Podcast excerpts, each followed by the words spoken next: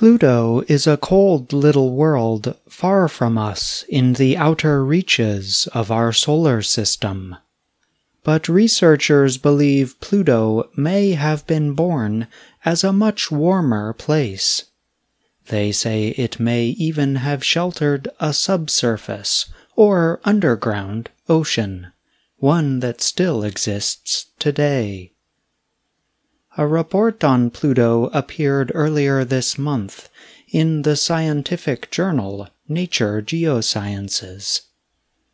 The lead author was Carver Bierson, a planetary scientist at the University of California, Santa Cruz.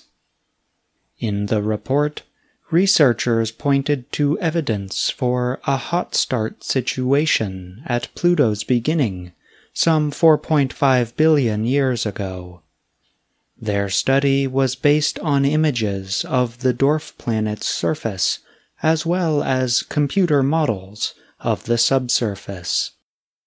When Pluto was forming, new material would have been coming in and impacting its surface, Bierson said. Each impact is like an explosion that would warm the nearby area.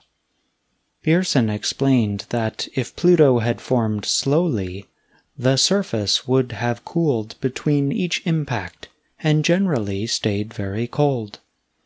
But if Pluto had formed quickly, the surface may not have had time to cool down.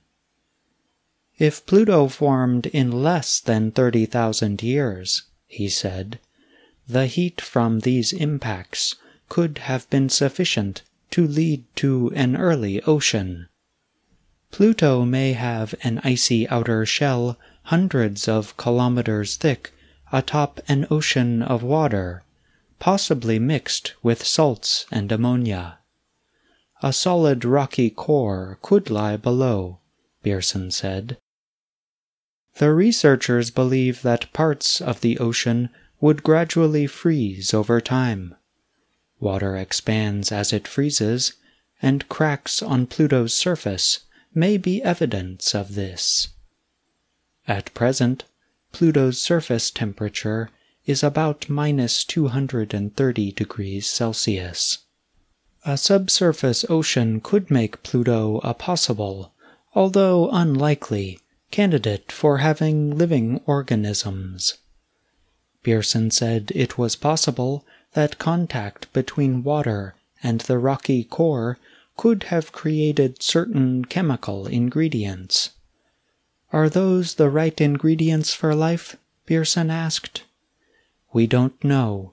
We need to learn more about how life forms, or how life could form, to find these answers. I'm John Russell.